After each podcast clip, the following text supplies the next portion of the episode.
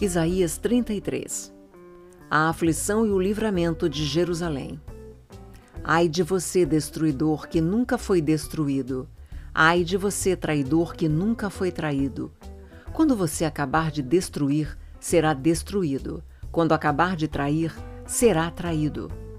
Senhor, tem misericórdia de nós. Em ti temos esperado. Sê tu o nosso braço manhã após manhã e a nossa salvação no tempo da angústia. Ao ruído do tumulto, os povos fogem. Quando tu te ergues, as nações se dispersam.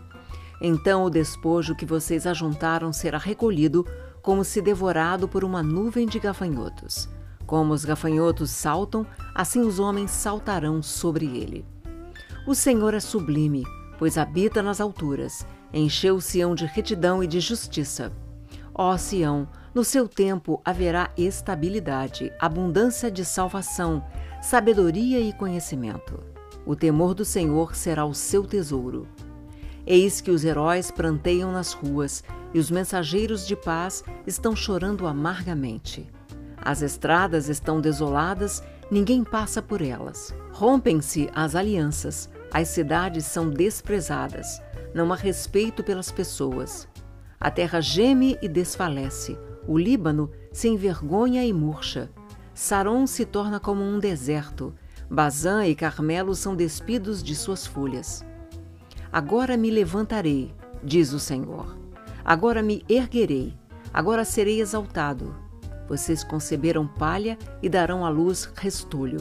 O sopro que sai da boca de vocês é um fogo que os há de devorar.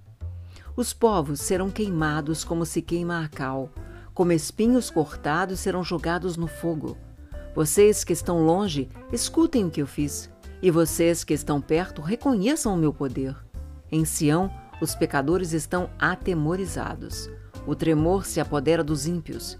Eles perguntam: quem de nós habitará com o fogo devorador? Quem de nós habitará com chamas eternas? Aquele que anda em justiça e fala o que é reto, que despreza o ganho de opressão que com um gesto de mãos recusa aceitar suborno, que tapa os ouvidos para não ouvir falar de homicídios e fecha os olhos para não ver o mal. Este habitará nas alturas, as fortalezas das rochas serão o seu alto refúgio, o seu pão lhe será dado e água nunca lhe faltará. Os olhos de vocês verão o rei na sua formosura, verão a terra que se estende até longe o seu coração se lembrará dos terrores, dizendo: Onde está o escrivão? Onde está aquele que recolheu o tributo? E onde está aquele que contou as torres? Você não verá aquele povo atrevido, povo de fala obscura, de uma língua estranha que não se pode entender. Olhe para Sião, a cidade das nossas festas.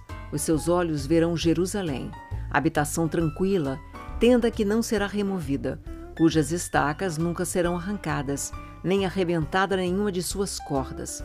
Mas o Senhor ali nos será grandioso, fará as vezes de largos rios e canais. Nenhum barco a remo passará por eles, navio grande por eles não navegará. Porque o Senhor é o nosso juiz, o Senhor é o nosso legislador, o Senhor é o nosso rei, ele nos salvará. Agora as suas cordas estão frouxas, não permitem firmar o mastro, nem estender a vela. Então se repartirá a presa de muitos despojos. Até os coxos participarão dela. Nenhum morador de Jerusalém dirá: Estou doente. O povo que habita nela terá o seu pecado perdoado. Isaías 34 A indignação de Deus contra as nações. Aproximem-se, ó nações, para ouvir e vocês, povos, escutem. Que a terra e a sua plenitude ouçam. Que o mundo e tudo o que ele produz escutem. Porque a indignação do Senhor está contra todas as nações, e o seu furor está contra todo o exército delas. Ele as destinou para a destruição e as entregou à matança. Os mortos deles serão lançados fora, e dos seus cadáveres subirá o mau cheiro. Os montes se inundarão do sangue deles.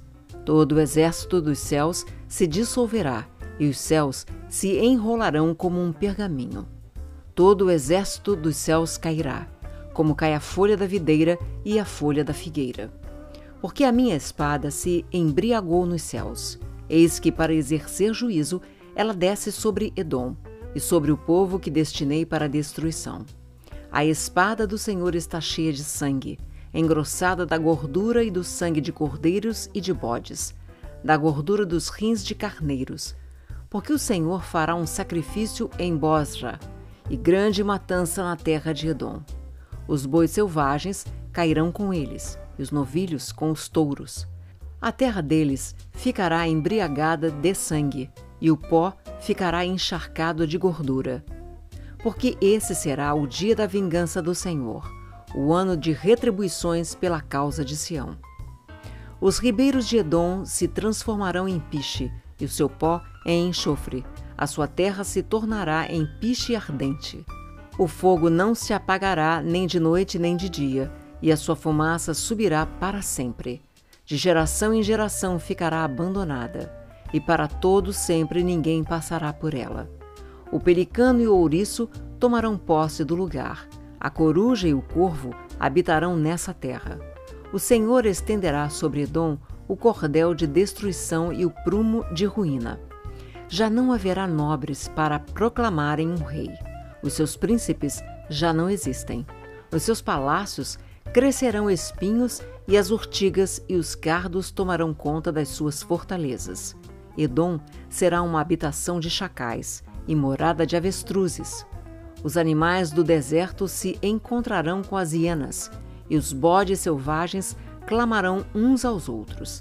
Animais noturnos ali pousarão e acharão para si lugar de repouso. Ali a coruja fará o seu ninho, porá os seus ovos e os chocará e na sua sombra abrigará os seus filhotes. Também ali os abutres se ajuntarão, cada um com seu par.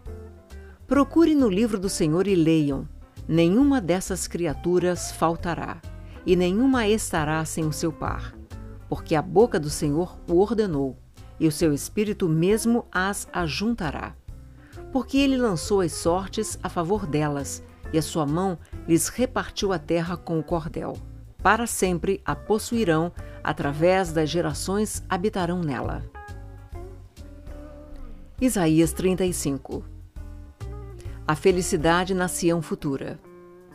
O deserto e a terra seca se alegrarão. O ermo exultará e florescerá como o narciso. Ele se cobrirá de flores, dará gritos de alegria e exultará. Receberá a glória do Líbano, o esplendor do Carmelo e de Saron. Eles verão a glória do Senhor, o esplendor do nosso Deus. Fortaleçam as mãos frouxas e firmem os joelhos vacilantes. Digam aos desalentados de coração: Sejam fortes, não tenham medo. Eis aí está o Deus de vocês. A vingança vem, a retribuição de Deus, ele vem para salvar vocês. Então se abrirão os olhos dos cegos e se desimpedirão os ouvidos dos surdos. Os coxos saltarão como as corças, e a língua dos mudos cantará. Pois águas arrebentarão no deserto e ribeiros no ermo. A areia escaldante se transformará em lagos, e a terra seca em mananciais de água. Onde os chacais costumavam viver, crescerá a erva com canas e juncos. E ali haverá uma estrada, um caminho que será chamado de Caminho Santo. Os impuros não passarão por ele, pois será somente para o povo de Deus. Quem passar por esse caminho, mesmo que seja um tolo, não se perderá. Ali não haverá leão, nenhum animal feroz passará por ele, nem será encontrado nele, mas os remidos andarão por esse caminho. Os resgatados do Senhor voltarão e virão a Sião com cânticos de júbilo alegria eterna coroará a sua cabeça. Ficarão tomados de júbilo e alegria, e deles fugirão a tristeza e o gemido. Isaías 36 Senaqueribe invade Judá. No décimo quarto ano do reinado de Ezequias, Senaqueribe, rei da Assíria, atacou todas as cidades fortificadas de Judá e as conquistou o rei da Assíria, que estava em Laques, enviou Rabsaque com um grande exército a Jerusalém, ao rei Ezequias. Ele parou na extremidade do aqueduto do tanque superior, junto ao caminho do campo do lavandeiro. Quem saiu ao encontro dele foi Eliaquim, filho de Uquias, o responsável pelo palácio, Sebna, o escrivão, e Joá, filho de Asaf, o cronista. Rabsaque afronta Ezequias e o Senhor. Rabsaque disse: Digam a Ezequias: Assim diz o grande rei, o rei da Assíria: Que confiança é essa que você tem? Bem posso dizer que o seu conselho e o seu poder para a guerra são meras palavras. Em quem você está confiando para que se rebele contra mim? Você confia nesse bordão de caniço esmagado que é o Egito. Se alguém se apoiar no caniço, ele vai espetar e furar a mão. Assim é Faraó, rei do Egito, para todos os que nele confiam. Mas se você me diz, confiamos no Senhor nosso Deus, eu pergunto, não é esse aquele cujos lugares altos e altares Ezequias removeu, dizendo a Judá e a Jerusalém que deveriam adorar somente diante do altar em Jerusalém? Agora, pois, comprometa-se com meu senhor, o rei da Assíria, e eu lhe darei dois mil cavalos, se você puder achar cavaleiros para montá-los. Como você poderia repelir um oficial do meu senhor, o rei, mesmo que seja um dos menores, e confiar no Egito para obter carros de guerra e cavaleiros? E será que você pensa que é sem o consentimento do Senhor Deus que eu vim contra esta terra para destruir? Foi o próprio Senhor quem ordenou que eu atacasse esta terra e a destruísse. Então, Eliaquim, Sebna e Joá disseram a Rabsaque: por favor, fale com estes seus servos em aramaico, porque nós o entendemos. Não fale em hebraico aos ouvidos do povo que está sobre a muralha. Mas Rabsaque lhes respondeu: Você pensa que o meu senhor me enviou para dizer estas palavras apenas a você e ao seu rei? Ele me enviou para falar também aos homens que estão sentados sobre a muralha e que, junto com vocês, terão de comer o seu próprio excremento e beber a sua própria urina.